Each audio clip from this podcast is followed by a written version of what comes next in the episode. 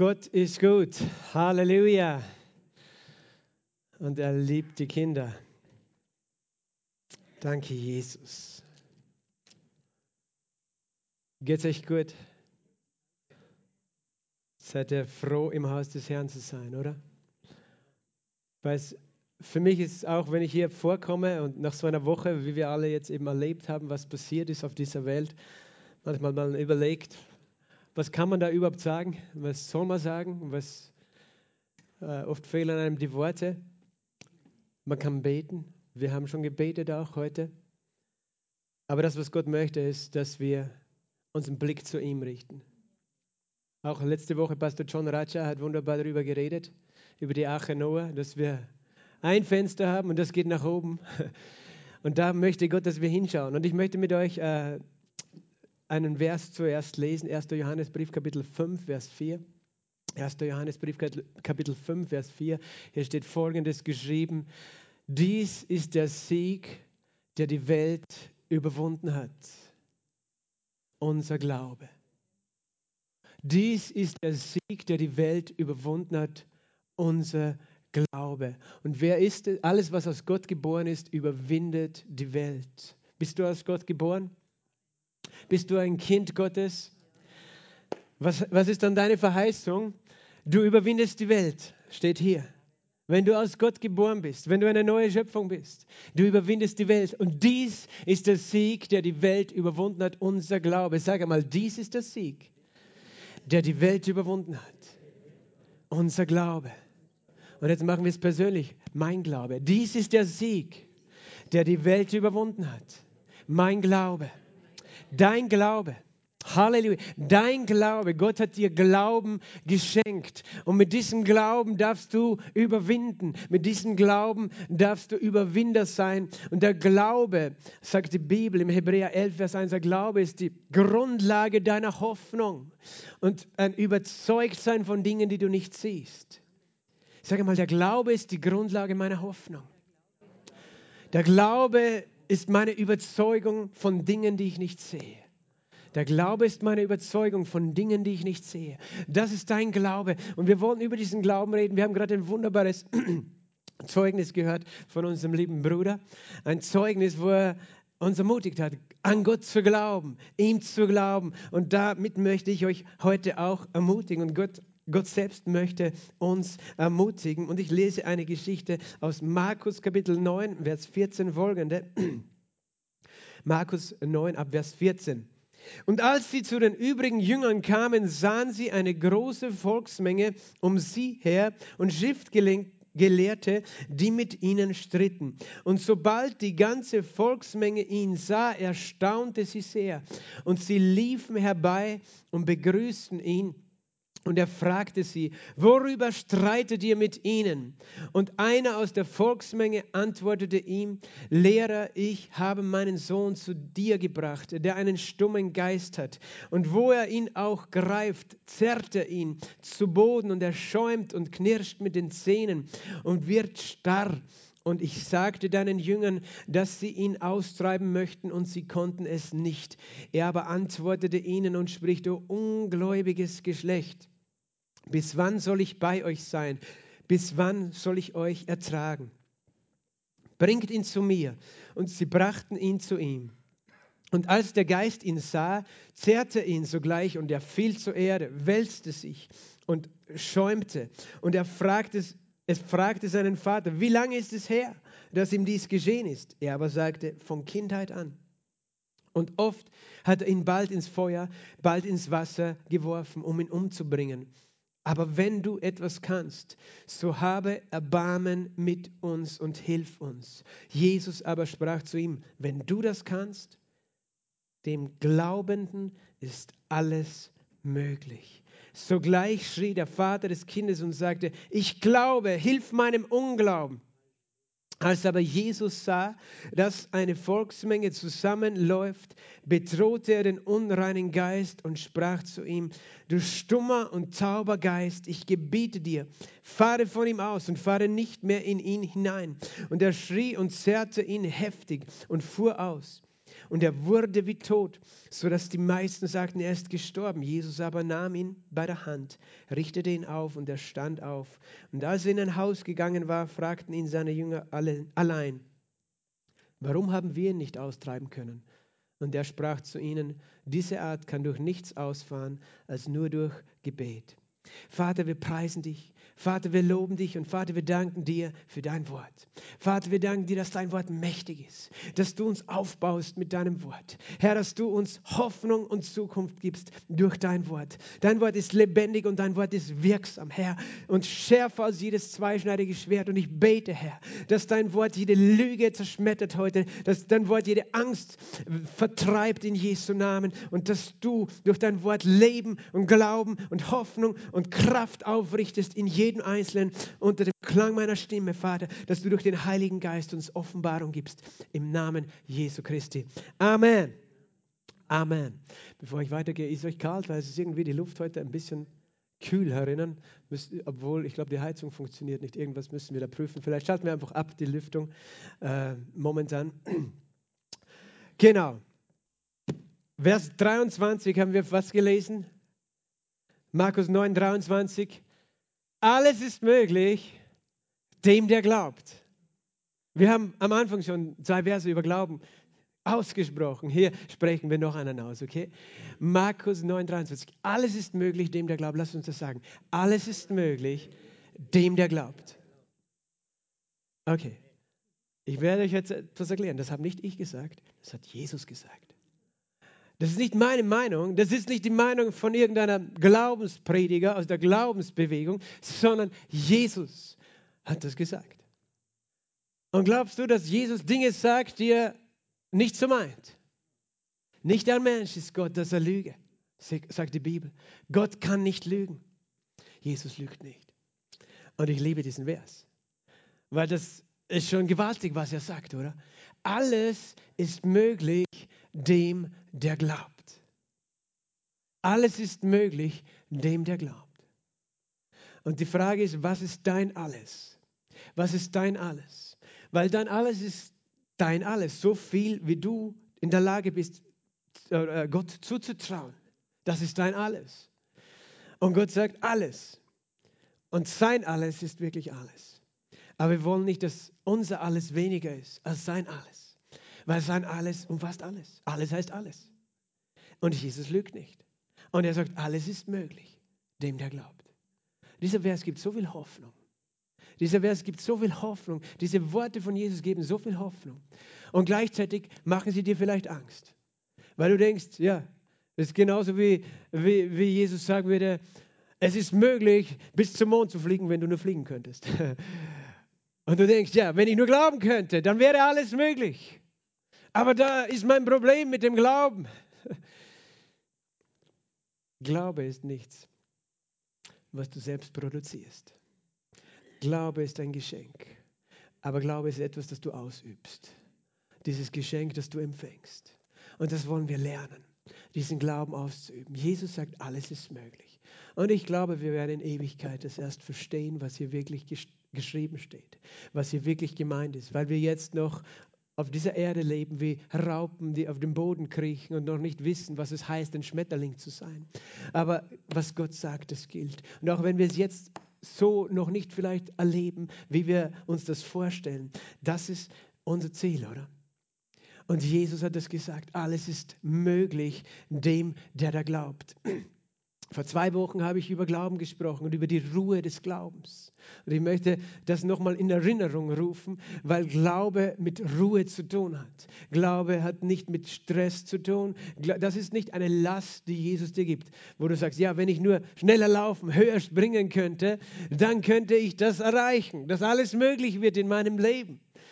Weil dann fangst du an, den Glauben zu deiner Leistung zu machen. Der Glaube ruht und wir gehen in die Ruhe ein, als die, die geglaubt haben. Und wir sind eifrig, in die Ruhe des Glaubens einzugehen. Also kein Stress, vorneweg, kein Stress. Aber ich möchte dich herausfordern, Jesus beim Wort zu nehmen heute. Jesus beim Wort zu nehmen. Weil tatsächlich in unserem Leben, in unserer Vorstellung, in unseren Gedanken nur das möglich ist, äh, was wir denken, das möglich ist, was wir meinen, was wir vielleicht schon erlebt haben oder was jemand anders erlebt hat, vielleicht. Das ist, wo wir Gott begrenzen mit unseren eigenen Vorstellungen. Und äh, manchmal, weißt du, wir wollen einfach nicht enttäuscht werden. Wir wollen nicht zu viel erwarten. dann können wir nicht enttäuscht werden, oder? Manchmal geht es uns so. Aber das ist nicht, wie Gott möchte, dass wir ihn sehen und wie, wie, wie er möchte, mit, mit ihm zu leben. Er ist sowieso kein Gott, der uns enttäuscht. Enttäuscht sind wir nur, wenn wir vorher getäuscht waren.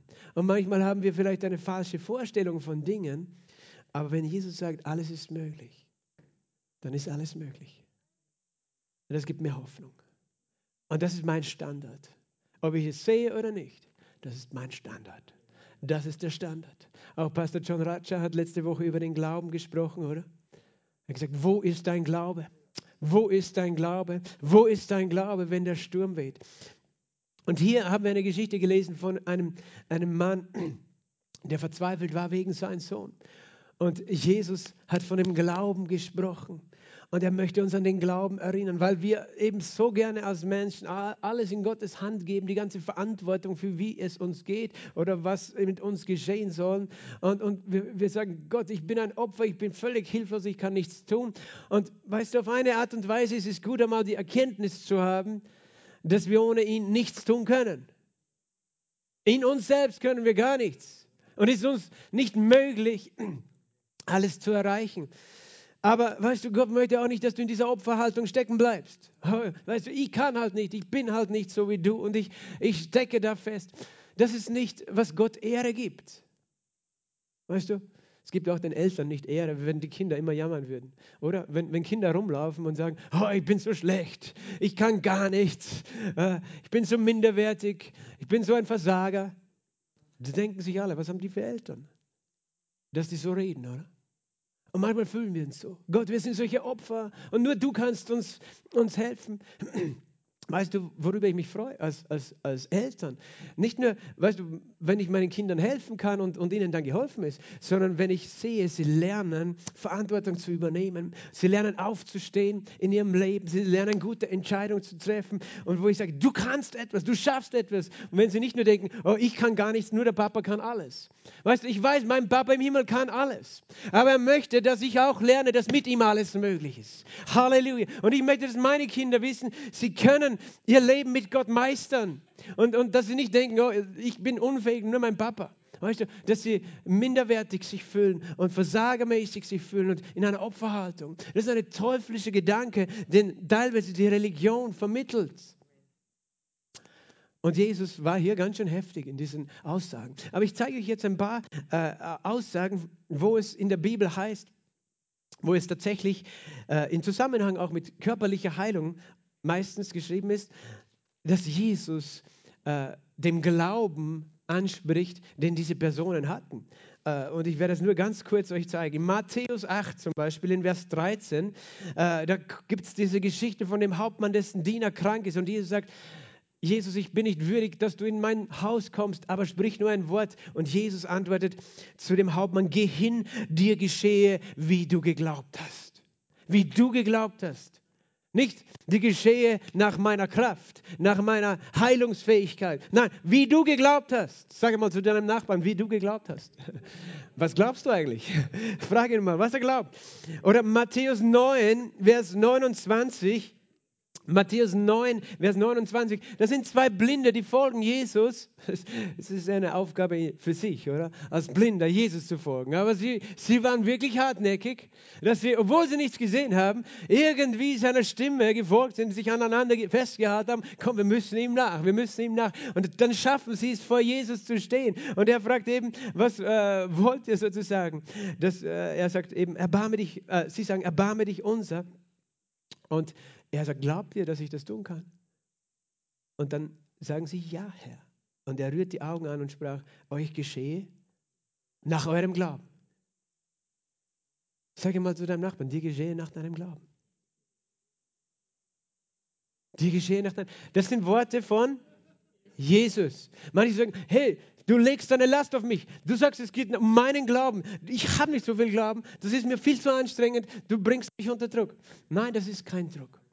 Das ist eine Ermutigung. Das ist eine Hoffnung. Das ist eine Möglichkeit. Okay? Der Glaube ist eine Möglichkeit. Sag dir mal, der Glaube ist eine Möglichkeit. Der Glaube ist niemals eine Last, die jemand dir auflegen kann. Der Glaube ist eine Möglichkeit und ein Geschenk, das Gott dir gibt. Der Glaube ist eine Möglichkeit, ein Geschenk. Matthäus 15, Vers 28, eine, eine Frau, sie war Heidin. Äh, sie folgte Jesus doch, auch ihre Tochter war besessen. Und sie ließ nicht locker. Sie wollte das Erbarmen Jesu haben. Und Jesus sagt in Vers 28 zu ihr, O Frau, dein Glaube ist groß, dir geschehe, wie du willst. Erinnere dich, alles ist möglich dem, der glaubt. Und hier sagt Jesus, dir geschehe, wie du willst. Weil rein, sie war, sie war ja nicht einmal Teil des Volkes Israel, sie hatte keinen Bund mit Gott. Sie war eine Sünderin. Aber Jesus sah ihren Glauben und sah, ihr Glaube ist groß, weil sie nicht locker gelassen hat. Und er hat gesagt, dir geschehe, wie du willst. Dein Glaube ist groß. Und sie hat durch Glauben empfangen. Weißt du, Jesus ist nicht einmal mit ihr nach Hause gegangen, so wie bei dem Hauptmann. Sondern er hat nur gesprochen, dir geschehe, wie du willst. Und im selben Moment war die Tochter frei und geheilt, wie du willst. Dir geschehe, wie du willst. Und das ist, was Gott auch zu uns sagt. Was willst du, mein Kind? Was glaubst du, mein Kind? Du gibst äh, alles in meine Hand und sagst, ich soll dein ganzes Leben managen. Aber ich habe dich geschaffen mit meinem Bild, dass du lernst zu herrschen durch Jesus Christus in dieser Welt. Und ein, eine wichtige Sache dabei ist dein Glaube. Dein Glaube, durch den du in diesem Leben herrschen kannst. So, der nächste Vers ist Markus 5,34. Eine Frau, die blutflüssig war, folgte Jesus nach. Und äh, sie wollte unbedingt geheilt werden.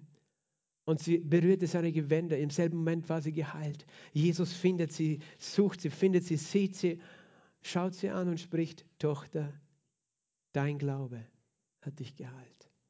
Dein Glaube hat dich geheilt. Er hat nicht gesagt, meine Kraft hat dich geheilt. Hätte er sagen können, oder? Weil es war trotzdem seine Kraft. Aber er hat es nicht gesagt. Er hat nicht gesagt, weil ich Gott bin und dich auserwählt habe, geheilt zu sein, habe ich dich geheilt. Er hat gesagt, dein Glaube, dein Glaube hat dich geheilt. Dein Glaube. Verstehst du? Da ist etwas, ein Schatz verborgen für uns in der Bibel. Diese Glaubensbotschaft, ich weiß, die Bibelschüler hatten jetzt gerade zwölf Stunden Glaubenslehre, das letzte Wochenende. Die sind jetzt schon, die wissen all das, was ich gesagt habe, aber kein Problem, weißt du, wir können das wiederholen, weil wir können das nicht genug verinnerlichen, was Jesus hier sagt. Und noch einmal, es sind die Worte von Jesus. Es sind die Worte von Jesus. Immer wieder denken manche, das ist irgendeine eigene Lehre, die irgendwer entwickelt hat. Nein, das sind die Aussagen von Jesus. Dein Glaube hat dich geheilt.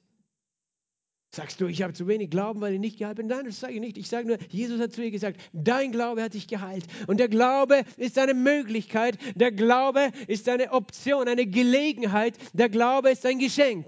Amen. Der Glaube ist nicht eine Forderung in dem Sinn, äh, äh eine Schuld, die Gott von dir fordert, sondern eine Möglichkeit, die er dir anbietet. Halleluja. Dein Glaube hat dich geheilt. Jesus war gerade auf dem Weg zu einem Mädchen, das im Sterben lag und in dem Moment dann auch schon gestorben ist. Und äh, mit dem Jairus, dem Synagogenvorsteher, und jemand kommt und sagt: Hey, du brauchst gar nicht mehr Jesus holen, weil sie ist schon gestorben. Und der Synagogenvorsteher und Jesus, die hören das. Jesus hört es auch. In Vers 36, Markus 5, sagt er: Fürchte dich nicht, glaube nur. Fürchte dich nicht. Glaube nur. Amen. Amen. Fürchte dich nicht. Glaube nur. Sag das zu deinem Nachbarn. Fürchte dich nicht. Glaube nur. Glaube nur. Nichts anderes außer Glaube. Ich, ich, glaube, das ist Wort. Weißt du, manchmal, wir lesen das so nebenbei, aber das, das gilt jetzt. Heute. Heute. Menschen, weißt du, ich weiß es, es, wir können leicht reden. Wir leben hier heute in Klagenfurt, wo Frieden ist. Und tausend Kilometer weiter im Osten ist Krieg. Aber doch gilt dieses Wort. Und, und, und die Menschen dort natürlich, die sind unmittelbar betroffen, aber Menschen in Österreich haben auch Angst. Was werden wir sagen? Was werden wir sagen? Fürchte dich nicht, glaube nur. Fürchte dich nicht, glaube nur.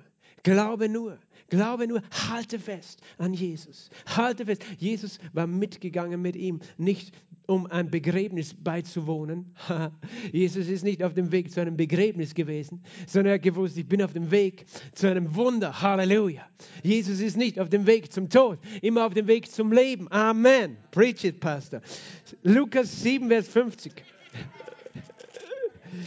Lukas, Lukas 7, Vers 50, er sprach aber zu der Frau, dein Glaube hat dich gerettet.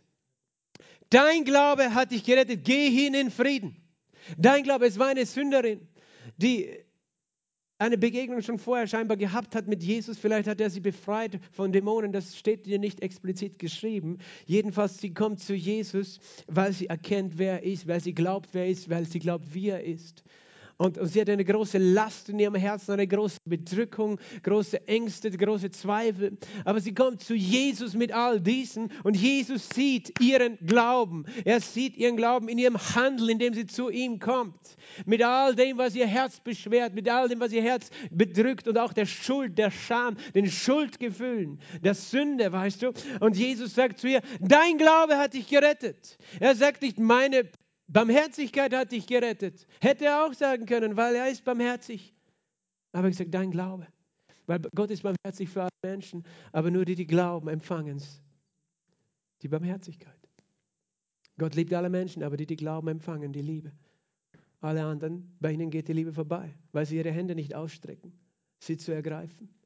Der Glaube ergreift was Gott gegeben hat. Der Glaube ist die Hand, die ins Unsichtbare hineinreicht. Lukas 17, Vers 19, die Geschichte von äh, zehn Aussätzigen die auch das Erbarmen Jesu gesucht haben. Jesus schickt sie äh, nach Jerusalem zu gehen, zu den Priestern, sich zu zeigen. Auf dem Weg werden sie geheilt. Einer von den zehn, der eben kein Jude war, ein Samariter war, der hat sofort verstanden, Boah, das ist eine Gnade, ein Geschenk. Dieser Mann ist der Messias, ist zurückgekehrt zu Jesus und wirft sich vor ihm nieder, gibt Jesus die Ehre und Jesus sagt, steh auf und geh hin, dein Glaube hat dich gerettet. Dein Glaube. Bist du gerettet heute Morgen? Dann, weißt du, wenn neben dir jemand sitzt, der weiß, dass er gerettet ist, ich habe jetzt gerade sehr wenige Hände gesehen, wenn ich die Hand hebe, in diesem Moment meine ich, bist du gerettet? Dann heb die Hand. okay, ja, Gott sei Dank, weil ich müsste mir schon Sorgen machen, wenn da jetzt nur fünf Leute hier herin wären, die gerettet werden. Jeder, fast jeder, den ich jetzt gesehen habe, okay, neben dir, du kannst sagen, dein Glaube hat dich gerettet. es war dein Glaube. Und dieser Glaube ist nichts, weißt du, auf das wir in dem Sinn stolz sind. Oh, mein Glaube. Aber es war das Geschenk, das Gott uns gegeben hat, das uns gehört, der Glaube. Und er möchte, dass wir ihn ausüben, dass wir ihn einsetzen. Und wir gehen jetzt eben nochmal zu dieser Geschichte, die wir gelesen haben, wo Jesus gesagt hat, alles ist möglich dem, der glaubt. Diese Geschichte beginnt damit, dass Jesus mit, zwei, äh, mit drei seiner Jünger von dem Berg kam. Er war auf dem Berg Hermon äh, im Norden Israels den Berg äh, ganz im Norden. Hermon, der Berg heißt Hermon, Hermon heißt Verschwörung. Dort haben sich 200 Engel laut der Geschichte Henochs verschworen äh, gegen Gott. Das sind ge sogenannte gefallene Engel, ähm, die auf die Erde gekommen sind, mit den Töchtern der Menschen äh, Kinder gezeugt haben und die Welt verdorben haben vor der Sintflut in dieser Zeit. Also ein, ein Ort, der ganz geschichtsträchtig war. Auf diesen Ort, auf diesen Berg ist Jesus raufgestiegen. Gott hat zu ihm gesagt, du bist mein geliebter Sohn. Petrus, Johannes, Jakobus haben haben es gesehen. Sie sind herabgekommen. Jesus war dort oben und war äh, hat er gestrahlt in seiner Herrlichkeit, er war sichtbar geworden in seinem Glanz, in seinem Licht. Normalerweise hat Jesus ja ausgeschaut wie ein ganz gewöhnlicher Mensch. Sonst hätten ja alle an ihn geglaubt, wenn er ausgeschaut hat wie Gott. Aber dort oben hat er gestrahlt als der Sohn Gottes, der wiederkommt und kam, auf die, äh, kam von diesem Berg hinab ins Tal, weißt du? Und dieses Bild ist wunderschön, weil Jesus eben vom Himmel auf die Erde gekommen ist, von seinem herrlichen Ort hinab in das Tal, wo die Menschen leiden, wo die Menschen gequält sind wo Menschen Nöte haben. Inzwischen waren die anderen äh, neun Jünger, waren unten, neun Apostel waren unten geblieben und hatten scheinbar zu tun, weil sie hatten ja einen Auftrag bekommen, die Kranken zu heilen, die Toten aufzuwecken die Aussätzigen zu reinigen und die Dämonen auszutreiben. Jesus hat gesagt, die Bibel sagt uns das, äh, dass Jesus ihnen gab Vollmacht, jede Krankheit und jedes Gebrechen zu heilen und Dämonen auszutreiben. In Matthäus. Jede Krankheit, jedes Gebrechen zu heilen. Jesus hat gesagt, okay, hat nicht gesagt, Okay, ein paar Krankheiten werdet ihr heilen können, ein paar nicht. Ein paar Dämonen austreiben, ein paar nicht. Er hat gesagt, jede Krankheit, jedes Gebrechen. Und Lukas schreibt in Lukas 9, und jeden Dämon auszutreiben. Über alle Dämonen gab er ihnen Vollmacht. Über alle. Alle verschiedenen Arten von Dämonen. Ich weiß, ich rede nicht gerne über Dämonen, weil wir reden nicht gerne über den Teufel. Aber das, ich erwähne es nur so nebenbei. Jesus gab ihnen Vollmacht. Und die, die Jünger hatten zu tun, weil da unten waren Menschen, die hatten große Not. Jesus kam hinab zu dieser Volksmenge, wo, wo die Jünger waren, und er sah dort auch Schriftgelehrte, die mit seinen Jüngern, mit den Aposteln stritten. Das gefällt Jesus gar nicht. Das mag Jesus nicht. Er mag es nicht, wenn Menschen streiten. Er mag das nicht. Ich mag es auch nicht. Ich mag es auch nicht, wenn meine Kinder streiten. Jetzt sind sie schon groß, jetzt streiten sie nicht mehr so viel. Wenn sie klein waren, weißt du, haben sie auch gestritten. Auf jeden Fall, Jesus merkt, da ist, da ist eine Unruhe, da ist ein Wirbel unter diesem Volk. Und er geht dorthin mit seinen drei Jüngern, die eben äh, mit ihm waren. Und sobald die ganze Volksmenge sahen, erstaunten sie. Alle wurden still. Da ist etwas auf Jesus. Da ist etwas mit ihm. Es ist seine Herrlichkeit. Es ist sein Glanz. Und er war wirklich gerade, er kam direkt sozusagen aus der Gegenwart Gottes direkt aus der Gegenwart des Vaters. Und die Menschen haben gemerkt, irgendwas ist mit dem. Halleluja. Wenn er kommt, weißt du, wenn er kommt, hören die Menschen zu streiten auf. Das ist meine einzige Hoffnung für diese Zeit, für diese Welt, weißt du. Nur Jesus kann Frieden bringen. Nur er ist der Friedefürst. Nur seine Gegenwart bewirkt, dass Menschen still werden. Nur er kann das. Menschen dieser Welt versuchen, Frieden zu machen. Nur Jesus gibt diesen Frieden. Halleluja. Halleluja, und er wohnt in dir. Halleluja. Solange er noch nicht physisch auf der Erde ist, sind wir seine Repräsentanten, du und ich. Wir sein Leib, gesalbt, um Frieden zu bringen in dieser Welt. Wir, die Gemeinde, das Licht, das Frieden bringt in dieser Welt. Wir sind nicht berufen zu streiten, sondern wir sind berufen, den Frieden Gottes zu bringen. Und sie laufen alle zu ihnen. Weißt du, Jesus hat gleich mal gesagt, worüber streitet ihr? Worüber streitet ihr? Wer hat mit wem gestritten? Habt ihr aufgepasst? Die Schriftgelehrten, die Pharisäer haben mit seinen Jüngern gestritten. Die Schriftgelehrten haben gestritten. Und der Anlass dieses Streites, der folgt dann in der Geschichte. Weil da war ein Mann, der einen Sohn hatte, der geplagt war von einem Dämon. Und äh, das hat fürchterliche Auswirkungen gehabt. Und der, äh, äh interessant, der Mann sagt ja auch, ich habe meinen Sohn zu dir gebracht. Interessant, oder? Zu dir. Weil, weil Jesus war noch gar nicht da gewesen. Aber seine Jünger waren da. Der hat schon verstanden, dass die Jünger Jesus repräsentiert haben. Sie hatten ja auch den Auftrag, im Namen Jesus zu handeln. Ich habe meinen Sohn zu dir gebracht. Zu dir, obwohl Jesus war noch am Berg. Aber er hat, er hat gewusst, Jesus ist der, der hilft. Aber da waren Menschen, die ihn repräsentieren. Du bist auch ein Repräsentant. Ein Repräsentant von Jesus. Und in dieser Situation, es, er, der sagt eben, äh, der hat einen stummen Geist, einen Dämon, der nicht redet. Und wo er ihn auch ergreift, zerrt er ihn zu Boden und schäumt und knirscht mit den Zähnen und wird starr. Das, was wir hier sehen, ist ein Bild für, für was für eine Art von körperlichen Zustand. Das nennen wir Epilepsie, oder? Wenn jemand starr wird, das heißt, die, alle Muskeln spannen sich an, der Mund beißt zusammen und der Scha äh, und Schaum ist im Mund. Ich habe das ein paar Mal gesehen bei jemandem. Ist nicht schön anzuschauen. Ist nicht schön anzuschauen. Da muss man dann am besten einen Ball in den Mund geben, dass er sich nicht auf die Zunge beißt. Ähm, und äh, Menschen sind machtlos. Die Medizin kann ein bisschen schon helfen mit solchen Dingen. Interessant ist, dass in diesem Fall sie ganz klar gesagt haben, er hat einen stummen Geist. Ich sage jetzt nicht, okay, dass jeder, der Epilepsie hat oder daran leidet, geplagt ist von einem Dämon. Das sage ich hier nicht. Aber ich sage, dass es in der Bibel so steht und scheinbar eine Möglichkeit sein kann, dass manche Menschen deswegen das erleiden. Dieser, dieses Kind hat das erlitten. Und, eben, und ich sagte dann den Jüngern, dass sie ihn austreiben möchten und sie konnten es nicht. Sie konnten es nicht. Das heißt, wir haben schon ein bisschen ähm, einen Einblick, warum war da ein Streit. Es gibt zwei Möglichkeiten. Entweder konnten sie nicht austreiben und dann fingen die Pharisäer an zu streiten mit den Jüngern. Es kann aber auch umgekehrt gewesen sein. Also vielleicht haben die Pharisäer gesagt, ja, wer, wer denkt ihr, dass ihr seid? Und ihr probiert da, ihn auszutreiben und könnt nicht. Vielleicht waren die Jünger total überfordert mit diesem Anblick eines epileptischen Kindes, dass sie komplett äh, auf die Worte Jesu vergessen haben. Es kann aber auch sein, dass, dass die Schriftgelehrten ihnen schon vorher begegnet waren, weil sie ja sowieso keine Freude hatten mit Jesus und gesagt haben, ey, was denkt ihr, dass ihr seid, dass ihr da im Namen Jesu irgendwie krank erhalt, Dämonen austreibt? Das ist ja, ihr seid alle vom Teufel, von was auch immer. Ähm, das heißt, da war jemand, der versucht, ihren Glauben zu zerstören. Und das muss dir bewusst sein. Der Feind wird immer versuchen, unseren Glauben anzugreifen und zu zerstören. Und dir sagen, was denkst du, dass du bist? Dass du glaubst, du kannst jetzt die Hände auflegen und dann wird ein Wunder passieren. Wer denkst du, dass du bist? Und sie stritten, weil, weil sie dachten, ja, wenn, wenn Gott jemanden gebraucht, dann muss er vollkommen heilig sein und, und muss immer alles richtig machen und das und das und alle Gesetze halten. Das war ihre Vorstellung von, wie vielleicht Gott jemanden gebrauchen könnte. Aber sicher nicht so einen einfachen Menschen, der keine Ahnung hat von der Bibel, vom Wort Gottes und der sein Leben gar nicht so ordentlich lebt wie wir. Verstehst du? Da gibt's, es gibt immer diese, diese zwei Gruppen leider unter den Gläubigen. Die einen, die glauben und die anderen, die streiten. Und wir sind nicht berufen zu streiten. Streiten hat noch nie eine Frucht gebracht.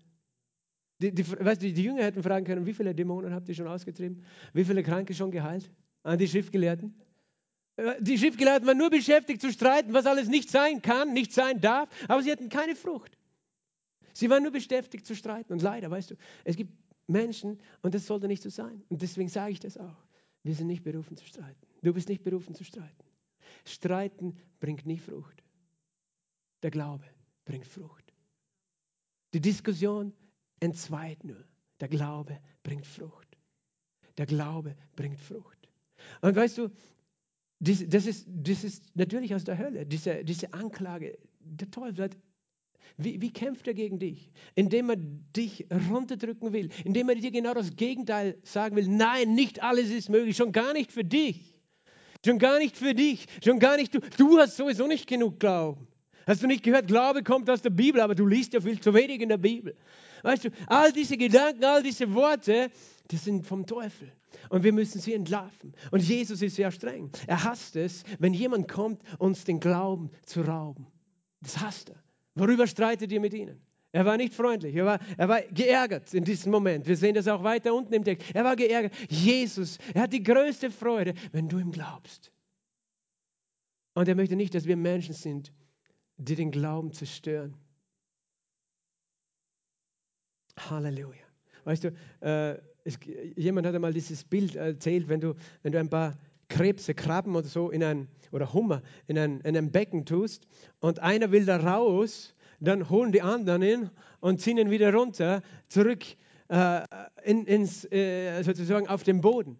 Und so sind wir Menschen manchmal. Wenn einer irgendwo versucht, sich nach Gott auszustrecken, Gott zu glauben, äh, statt dass wir ihn ermutigen und uns freuen, sagen, hey, was denkst du, wer du bist? Bleib schön am Boden, bleib schön da unten, weil wir können das nicht. Wer denkst du, dass du bist, dass du es kannst? Diese Eifersucht, dieser Neid. Und das ist, was hier eine Auswirkung hat. Weil tatsächlich diese Worte ich, ich, ich, das ist jetzt meine Interpretation dieses Textes. Diese Worte der Schriftgelehrten so, solche Pfeile waren, dass da kein Glaube mehr war in dem Herzen der Jünger in diesem Moment. Und manchmal schießt der Feind solche Pfeile in unsere Gedanken. Wer denkst du, dass du bist, dass Gott dir hilft? Dass, dass du mit Gott überwinden kannst, alles erschaffen kannst mit Jesus? Wer denkst du, dass du das bist? Und äh, eben natürlich die, das, was man noch dazu sagen muss, das, was hier geschehen ist, war sehr spektakulär. Weißt du, diese, diese dieses Epilepsie und, und der Zustand dieses Jungen, manchmal, weißt du, der Teufel will, will vor uns ein Theater machen, damit wir uns fürchten. Er will ein großes Theater machen, ein großes Spektakel machen. Am besten jeden Tag in den Medien seit zwei Jahren Nachrichten posten, mit denen er einfach ein großes Spektakel vor Augen führt und dir Bilder vor Augen führen, dass du überwältigt bist von dem, was du siehst. Überwältigt bist. Und dann stehst du auch da, weißt du, dann ist dein Glaube zerstört, weil dein Blick ist auf dich, weil du siehst dich angesichts dieser großen Umstände. Jesus hat geantwortet, er sagt, oh ungläubiges Geschlecht. Das sind harte Worte. Jesus war selten, selten war er wirklich sauer. Er war bei den Pharisäern, die er Heuchler genannt hat, die er, äh, denen er gesagt hat, ihr, äh, ihr redet so, aber ihr tut es nicht. Da war er sehr streng. Aber er war auch hier streng. Er hat gesagt, ihr ungläubiges Geschlecht. Das hat ihn geärgert, das hat ihn eigentlich frustriert, weil er war, er war damit beschäftigt, Menschen Hoffnung und Glauben zu geben. Und jemand anderes kommt und zerstört diesen Glauben wieder. Und, und Menschen glauben lieber diese Lügen als diese Hoffnung, die er gebracht hat. Er sagt, oh, ihr ungläubiges Geschlecht, bis wann soll ich euch ertragen? Bis wann bei euch sein? Siehst du, Jesus fühlt sich nicht wohl unter Leute, die changen und kritisieren. Und jetzt, jetzt, ich unterscheide jetzt, weißt du, er liebt uns. Er liebt uns alle. Er liebt alle Menschen. Er liebt jeden Menschen. Er liebt die schlimmsten Menschen, die sich am schlimmsten benehmen, meine ich damit. Er liebt uns alle. Aber wohl fühlt er sich unter denen, die glauben. Wohl fühlt er sich unter denen, die Hoffnung haben, die ermutigen. Wohl fühlt er sich, freuen tut er sich, wenn da Menschen sind, die einander helfen, einander aufrichten im Glauben. Wir sind berufen, einander hochzuheben. Wir wollen einen Ort haben, oder wo Jesus sich wohlfühlt. Wo er nicht sagt, ihr ungläubiges Geschlecht, wie lange soll ich bei euch sein? Weil ihr streitet die ganze Zeit und ihr diskutiert über den Buchstaben, aber euch fehlt die Liebe und der Glaube. Jesus sagt, nein, ich fühle mich dort wohl, wo Glaube und Liebe wohnen. Dann, dann muss er das nicht sagen, oder? Auch in meinem Leben, weißt du, ich musste lernen, mich zu umgeben mit Menschen des Glaubens. Ich habe gemerkt, es tut mir gut, umgeben zu sein von Menschen, die glauben. Das heißt nicht, dass ich mit anderen Menschen überhaupt keine Gemeinschaft, keinen Kontakt oder was habe. Nein, wir wollen die ganze Welt erreichen mit der Liebe Jesu, mit dem Evangelium. Aber die, denen, mit denen ich meine Zeit verbringe, das sollen die sein, weißt du, wo, wo man sich gegenseitig hochhebt. Es gibt Menschen, die, die werden dir helfen in deinem Glauben. Und andere, die werden immer sagen, ja, was glaubst du? Wer denkst du? Und äh, vergiss das mit dem Glauben, vergiss das, ja, und du gehst immer da in die Kirche und so weiter. Du musst deine Entscheidungen treffen. Mit wem umgibst du dich? Mit wem umgebe ich mich? Mit wem will ich mich umgeben? Ich habe das auch lernen müssen, weil ich, in einer, ich bin in einer Gemeinde aufgewachsen, die auch nicht so diese klare äh, Lehre über den Glauben hatte. Und ich bin dann in der Gemeinde geblieben, aber immer in die Bibelschule gefahren und dann bin ich ganz begeistert gekommen mit all diesen Glaubenswahrheiten und habe das Geschwistern erzählt, mein Pastor, ja, ja, ja, ganz ruhig, du bist noch neu, weißt du, du bist erst drei Jahre gläubig, ja, du musst erst lernen, wie das alles ist, aber weißt du, du bist noch jung im Glauben, wir haben Verständnis, dass du so enthusiastisch bist, aber so einfach ist es nicht, wie die das alles sagen da in der Bibelschule, weißt, weißt du, nicht alle werden geheilt, ist halt so und weißt du, die wollten mich einfach so du immer runterbringen. Wirst sehen, du wirst, wirst, wirst, wenn du länger gläubig bist, hast du mehr Erfahrungen und dann wirst du merken, äh, du bist ein bisschen extrem gerade vielleicht mit dem Glauben und mit deiner Begeisterung. Mit, weißt du, ich bin jetzt 18 Jahre gläubig, Halleluja. Und meine Begeisterung ist mehr und nicht weniger, Halleluja. Niemand kann mir das rauben, weil Gott es in mein Herz gepflanzt hat. Und ich lasse, was diese Lügen nehme ich nicht an.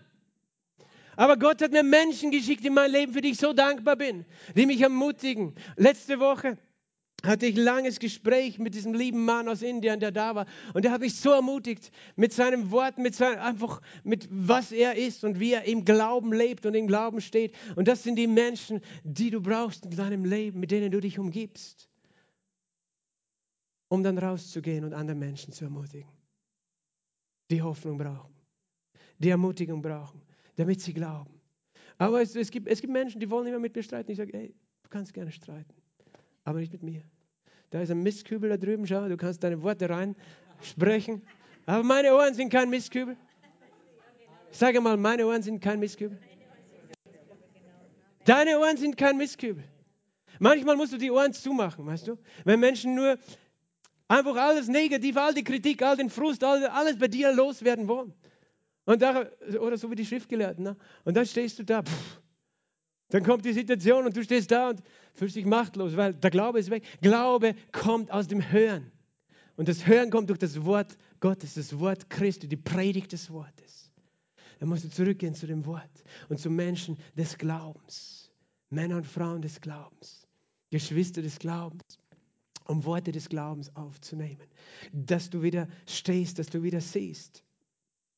Weil Glaube, weißt du, ist niemals auf dich selbst gerichtet. Glaube ist immer auf Jesus gerichtet. Und das ist der Grund, warum Glaube keine Last ist.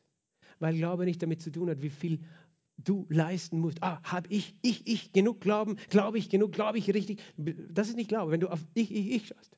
Glaube sieht Jesus. Glaube sieht Jesus vor Augen. Auf Jesus, auf jeden Fall Jesus ähm, redet da mit diesem Mann und der erklärt ihm all das. Jesus sagt, bringt ihn zu mir her und sie brachten ihn und als er den, der Geist ihn sah, zerrte ihn sogleich und fiel auf die Erde und wälzte sich und schäumte. Als der Geist Jesus sah, der Junge war scheinbar gerade ganz ruhig gewesen, aber als er Jesus sah und der Geist in diesem Jungen hielt das nicht aus, der Teufel haltet das nicht aus, in der Gegenwart von Menschen des Glaubens. Er wird, er wird immer einen Aufstand machen. Wenn du jemand bist, der den Heiligen Geist auf sich trägt und der den Glauben in sich trägt, kann es sein, dass jemand vor dir einen Aufstand macht. Aber Jesus ist ganz cool geblieben, oder? Er ist ganz cool geblieben. Der hat sich nicht beeindrucken lassen. Der Vater war ganz verzweifelt und Jesus fragt ihn, wie lange wie lang geschieht das schon? Von Kindheit an, wie schlimm. Und eben das hätte oft zu ganz schlimmen Ende führen können, sagt dieser Mann. Und dann sagt er in Vers 22, aber wenn du etwas kannst, habe Erbarmen mit uns und hilf uns. Aber wenn du etwas kannst, wenn du etwas kannst, der war sich nicht einmal sicher, ob Jesus konnte, nachdem die Jünger nicht mehr nicht konnten, war er nicht sicher, wenn, wenn du etwas kannst. Wie traurig, wenn das unser Bild von Gott, wenn Gott etwas kann. Wenn Gott etwas kann, wenn Gott etwas kann. Wenn Gott etwas kann, wird uns helfen, wird uns retten, wird uns durch diese Zeit bringen, durch diese, durch diese Stürme, die auf, auf dieser Welt sind. Wenn er kann, er kann sicher. Wenn du etwas kannst, erbarme dich und hilf uns. Das heißt, es ist ein Ausdruck von einem Menschen, der nicht sicher war, ob Gott kann und ob Gott will. Und so fühlen wir uns oft angesichts unserer Umstände. Aber Jesus gibt ihm den Ball zurück. Jesus sagt, wenn du das kannst, weil wir wollen immer gerne Gott den Ball in die Hände geben. Gott, das ist alles, der Ball ist bei dir, du musst. Jesus hat, Gott hat den Ball schon gespielt, seinen Sohn hat er gegeben vor 2000 Jahren, der uns das Evangelium gebracht hat und die Auferstehung. Jetzt ist der Ball bei uns. Der Ball ist bei uns. Sag mal, der Ball ist bei mir. Wenn du das kannst, wenn du das kannst. Und ich liebe es, was hier dann geschieht. Jesus sagt, wenn du das kannst, dem Glaubenden ist alles möglich. Dem Glaubenden ist alles möglich. Alles. Dem Glaubenden ist alles möglich. Was, was für eine Antwort, oder? Dem Glaubenden ist alles möglich. Und ich glaube, Jesus spricht das in dein Leben heute. Ich weiß nicht, wo deine Umstände sind. Du bist jetzt vielleicht nicht mit einem Kind, das dieses, diese Krankheit hat. Vielleicht hast du selber den Stress, vielleicht hast du selber gesundheitliche Herausforderungen, vielleicht gibt es Dinge eben, die dir große Angst machen. Du, du bist genauso in Panikmodus. Dieser Mann war im Panikmodus. Aber Jesus sagt zu dir, dein Glauben ist alles möglich. Es ist möglich für dich. Es ist möglich. Wir kennen einen Mann des Glaubens in der Bibel, sein Name war Abraham. Er war 75 Jahre alt, hatte noch keine Kinder. Gott hat ihm verheißen, er würde gesegnet sein. Wir haben heute schon von einem Wunderkind gehört. Er ist 86 geworden, hat versucht, es auf eigene Faust zu lösen. Er ist 99 geworden und Gott hat ihm dieses Kind auf übernatürliche Weise geschenkt. Und der Römerbrief lehrt uns, dass Abraham glaubte in Römer 4, 17, dem Gott, der die Toten lebendig macht und das Nichtseiende ruft, als ob es da wäre. Alles ist möglich, oder? Gott macht die Toten lebendig, er ruft das, was nicht ist. Er ruft es, als ob es schon da wäre. Das ist der Glaube. Der gegen Hoffnung auf Hoffnung hingeglaubt hat. Gegen Hoffnung auf Hoffnung hat Abraham geglaubt. Da war keine Hoffnung und doch hat er auf Hoffnung hingeglaubt. Und äh, dann heißt es, und er betrachtete nicht seinen eigenen Leib. Er schaute nicht auf sich und auf den Leib Sarahs, sondern er wurde gestärkt im Glauben, indem er Gott die Ehre gab. Glaube schaut nicht auf sich. Glaube. Menschen, weißt du, fragen mich, ja, Pastor, ich habe nicht genug Glauben. Ich habe nicht so viel Glauben. Aber sie schauen auf sich. Weißt du, wenn ich auf mich schaue, habe ich keinen Glauben. Aber Jesus, Jesus sagt, dem Glauben ist alles möglich. Bei Abraham heißt er noch, und er war der vollen Gewissheit, dass Gott das, was er verheißen hat, auch zu tun vermöge. Er war der vollen Gewissheit. Dorthin führt dich der Glaube in eine volle Gewissheit. Und hier sagt der Mann antwortet dann und sagt, er schrie sogar, sogar ich schrie der Vater des Kindes und sagte, ich glaube, hilf meinen Unglauben. Und dasselbe kannst du auch. Das kannst du auch, oder? Wenn der das konnte, dann kannst du das auch. Der Mann sprach das und du kannst es auch. Weißt du, was er getan hat? Er hat eine Entscheidung getroffen. Denn der Glaube ist zuerst eine Entscheidung. Weil er hat sich sicher nicht so gefühlt, als ob er glaubt. Er war gerade in Panik. Er schrie. Sein Kind war gerade von diesem Geist gepackt und im Anfall. Er war in Panik. Aber er traf eine Entscheidung. Und das braucht Gott. Weil es deine Entscheidung ist. Der Glaube ist deine Entscheidung. Der Glaube ist ein Geschenk. Der Glaube ist nichts, was du produzierst, aber es ist deine Entscheidung. Es ist deine Entscheidung, Ja zu sagen. Ich glaube. Ich glaube. Ich glaube. Ich entscheide mich zu glauben. Du wartest nicht, ob du dich fühlst, ob du glaubst, sondern du sagst, ich glaube. Und er war ganz ehrlich, weißt du, er hatte zugleich Unglauben. Du kannst Glauben haben und Unglauben zugleich. Das sind wie zwei Pferde auf einem Pferdewagen, einer links, einer rechts. Einer zieht so, andere so. Das steht dann, oder? Hilf meinen Unglauben. Da musst du das Pferd verjagen, das auf der falschen Seite ist. Das Unglaubenspferd. Die, die, die, die Zügel loslassen, oder? Du musst einfach es verhungern lassen und das andere füttern, dass es stark wird. Aber verstehst du, wir können ehrlich zu Gott kommen. Wir brauchen nicht so tun, als ob wir keinen Unglauben haben. Aber Glaube ist nicht ein Gefühl. Du kannst sagen, ich weiß in mir, das sind Dinge. Unglaube ist Sünde. Tatsächlich. Es ist nicht das, was Gott will, weil wir, wir glauben etwas Falsches. Aber Gott ist nicht böse. Aber sei ehrlich, sag Gott, ich entscheide mich zu glauben und ich brauche deine Hilfe, dass ich in diesem Glauben lebe. Und ich empfange deine Hilfe, im Glauben zu leben. Gott braucht nur deine Entscheidung. Und was geschieht dann? Als Jesus sah, dass die Volksmenge zusammenläuft, bedrohte den unreinen Geist, sprach zu ihm, du stummer und tauber Geist, ich gebiete dir, fahre von ihm aus und fahre nicht mehr in ihn hinein. Und er schrie und zerrte ihn heftig und fuhr aus und er wurde wie tot, sodass die meisten sagen, er ist gestorben. Jesus treibt diesen Dämon aus. Du stummer und tauber Geist. Oder was sagt der stummer und tauber Geist? Fahre aus, fahre nicht mehr in ihn hinein. Und das Erste, was geschehen ist, es ist noch heftiger geworden, oder? Es hat er schrie und warf ihn zu Boden. Manchmal, weißt du, will der Teufel nochmal unseren Glauben prüfen. Wenn wir uns entscheiden, im Glauben zu handeln, im Glauben zu sprechen. Vor allem wird es noch schlimmer. Das, was, was wir sehen, denken, ja Gott, der Glaube funktioniert nicht. Schau, jetzt schreit er und jetzt fällt er auf den Boden. Mein Problem wird noch größer.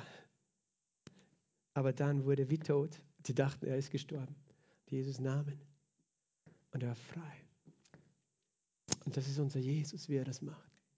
Und wir können so viel lernen, weißt du, über dies, äh, weil das, was hier geschieht, das geschieht in vielen Weisen auf, in unserem Leben immer wieder. Aber wir dürfen uns entscheiden für den Glauben. Ich glaube. Hilf meinen Unglauben. Die Jünger waren dann ganz baff. Weil sie, für sie, sie, war, sie haben sich gedacht, das ist so ein richtig mächtiger Dämon da.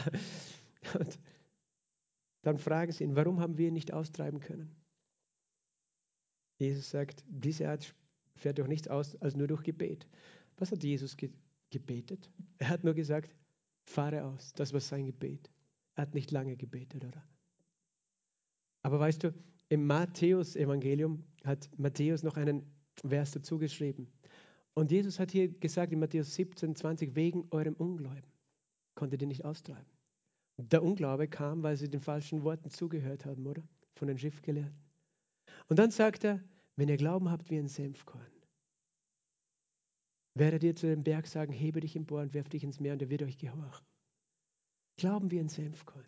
Wie groß ist ein Senfkorn? Sehr klein, oder? Manche sagen, Gott, ich habe nicht genug Glauben, ich habe nicht zu viel Glauben. Ich glaube, ich brauche mehr Glauben, damit ich das kann. Das ist nicht die Frage, wie viel Glauben du hast, sondern ob du glaubst. Und der Glaube ist eine Entscheidung. Aber ich fühle mich nicht, als ob ich glaube. Gott sagt nicht, du brauchst viel Glauben. Die Frage ist, was glaubst du? Was ist die Qualität des Samens, den du siehst? Nicht, nicht, wie viel glaubst du, von was glaubst du. Und wenn du sagst, ja, ich glaube, ich habe zu wenig Glauben, das ist dein Glaube. Jesus hat gesagt, alles ist möglich dem, der glaubt. Und weißt du, er, er ist der, der glaubt. Jesus ist das Vorbild des Glaubens. Er lebte ein Leben des Glaubens. Manche denken, Jesus hat so gelebt mit weiß ich nicht, so ein Radarscanner, aber rundherum hat er immer die Engel gesehen, den Vater im Himmel gesehen. Er hat die Salbung in seinen Händen wie Feuer gesehen. Und wenn er dann wenn er Krank gesehen hat, boom!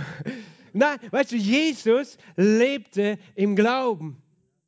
Er fühlte sich nicht so, als ob er gesalbt ist jeden Tag. Er, er sah nicht ständig die Engel, den Vater oder sonst was, sondern er glaubte. Und er ist der Glaubende, auf den wir schauen. Wenn du sagst, ja, aber ich, ich, ich, ich, wo ist mein Glaube? Der Glaube ist nicht hier, der Glaube ist in ihm und er ist in dir. Er ist in dir. Und wenn er in dir ist und er Glauben hat, dann ist alles möglich, weil er hier ist. Amen. Er ist der Glaubende und er versorgt dich mit dem Glauben. Aber er bittet dich um dein Ja, dass du sagst, ich entscheide mich zu glauben. Herr, ich glaube. Herr, ich glaube. Ich sage mal, Herr, ich glaube. Lass uns gemeinsam aufstehen. Lass uns gemeinsam aufstehen. Gott ist hier, um zu wirken. Und wir strecken uns aus im Glauben. Wir strecken uns aus im Glauben. Dein Glaube hat dich gerettet. Dein Glaube hat dich geheilt. Es war der Glaube an Jesus Christus. Dein Glaube, deine Ich glaube, Jesus ist der Sohn Gottes. Jesus vergibt meine Schuld. Dein Glaube hat bewirkt, dass du heute dastehst als neue Geburt. Und ich möchte dich fragen, hast du das empfangen, dieses Geschenk? Jesus hat für jeden bezahlt. Das Lobpreisteam kann schon auf die Bühne kommen. Jesus hat für jeden bezahlt. Für alle Menschen. Er hat für dich mit seinem Blut am Kreuz bezahlt, dass du völlige Vergebung hast, dass du Heilung empfängst. Und er sagt, es ist dein Glaube, der es erlebt. Dein Glaube, der es erlebt. Dein Glaube, der es empfängt. Und ich ermutige dich heute. Der Glaube ist die Möglichkeit, die Gott dir gibt. Der Glaube ist das Geschenk, das er dir anbietet. Menschen haben zu mir gesagt, Pastor, wenn du immer von Glauben redest, du machst den Menschen Hoffnung und dann erleben sie die Hoffnung nicht, dann werden sie enttäuscht sein. Sie werden weggehen von dir, von Gott. Ich sage, weißt du, es ist nicht meine Aufgabe, die Wunder zu vollbringen. Und der Glaube ist nicht etwas, mit dem Gott uns eine Karotte vor die Nase hängt, die wir nie erreichen, sondern der Glaube ist ein Geschenk und eine Möglichkeit. Und du kannst jeden Tag neu sagen, ja, ich glaube. Und Gott ist es, der das Wunder tut.